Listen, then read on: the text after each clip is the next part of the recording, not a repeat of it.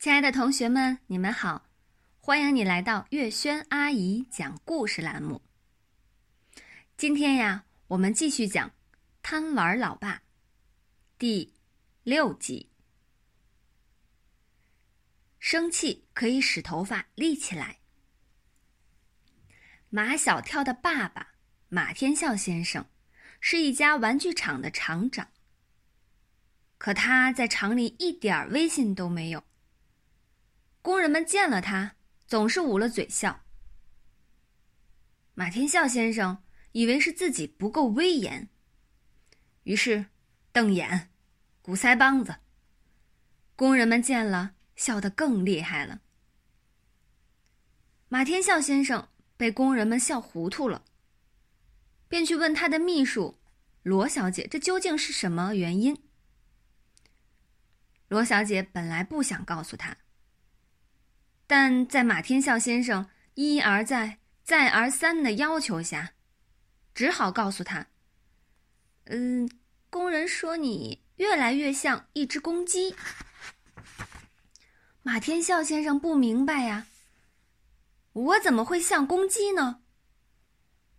罗小姐小心翼翼的指指马天笑先生的头发：“你的头发像公鸡的冠子。”原来啊，马天笑先生的头上有一撮很不听话的头发，不管用多少定型摩丝都压不下去。每次进理发店，理发师总是端着吹风机对着那撮头发吹了又吹。最后啊，理发师端吹风机的手都端累了，头发都吹焦了。那撮不听话的头发还是顽强的翘在那里。我剪过那么多的头发，从来没见过你这样的头发。几乎所有的理发师对马天笑先生的态度都很难做到和蔼可亲。可怜的马天笑先生啊，为了这撮不听话的头发。再也不好意思进理发店了。后来，马天笑先生的头发长了，他就拿着剪刀对着镜子，自己给自己剪头发。马天笑先生自己给自己剪了头发后，起码半个月不敢出门。如果非出门不可，也必须戴上帽子，因为啊，刚剪的头发。简直就像一个凹凸不平的地球仪。没有剪到的头发呢，像高山；剪得太短的头发，像盆地；还有露出头皮的地方，就像河流和湖泊。如果你见到这样的头发，不笑疼肚皮才怪呢。可怜的马天笑先生，为了他的头发。真是伤透了脑筋。现在，马天笑先生的头发又到了该剪的时候。他握着剪子，坐在镜子前。马小跳赶紧捂住他的双眼。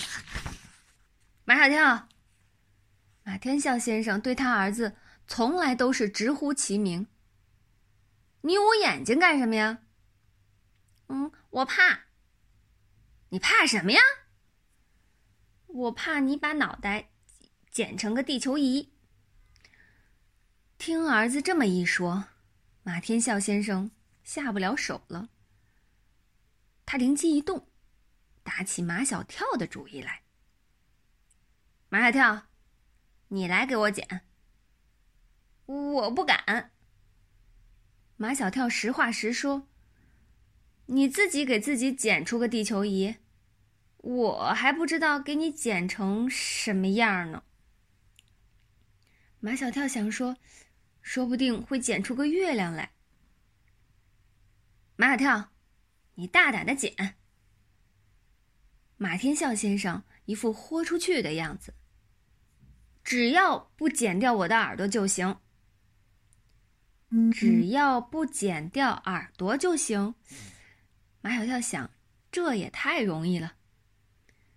马小跳刚握起剪子，马天笑先生又说：“只要把每一根头发剪得一样齐就行。”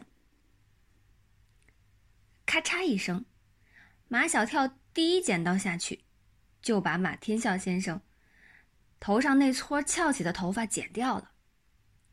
一看，嘿，剪的还真齐。老爸，如果你的头发都像这撮翘起的头发就好了。咔嚓咔嚓咔嚓咔嚓，就像割地里的庄稼。胡说，我的脑袋不是庄稼地。马小跳的想象力一向很丰富。他在想，怎样才能使他老爸的头发像地里的庄稼那样呢？他想起一个成语，叫“怒发冲冠”，意思就是说呀，生气的时候头发能够立起来，可以把戴在头上的帽子都冲掉。马小跳进一步联想到。如果马天笑先生生气了，头发立起来像地里的庄稼一样，那么他就可以像收割庄稼地里的庄稼一样，把头发剪得很整齐。那么马小跳必须要做一件事情，就是让他老爸生气。马小跳跳到马天笑先生面前，一手叉腰，一手指着他老爸的鼻子，十分嚣张地说。你是我儿子，我是你爸爸。哎，马先生，你说什么呢？你再说一遍。马小跳很怕，但是他还是硬着头皮又说了一遍：“你是我儿子，我是你爸爸。”马天笑先生生气了，头发开始立起来。马小跳开心极了，更加嚣张的说。马天笑是马小跳的儿子，马小跳是马天笑的爸爸。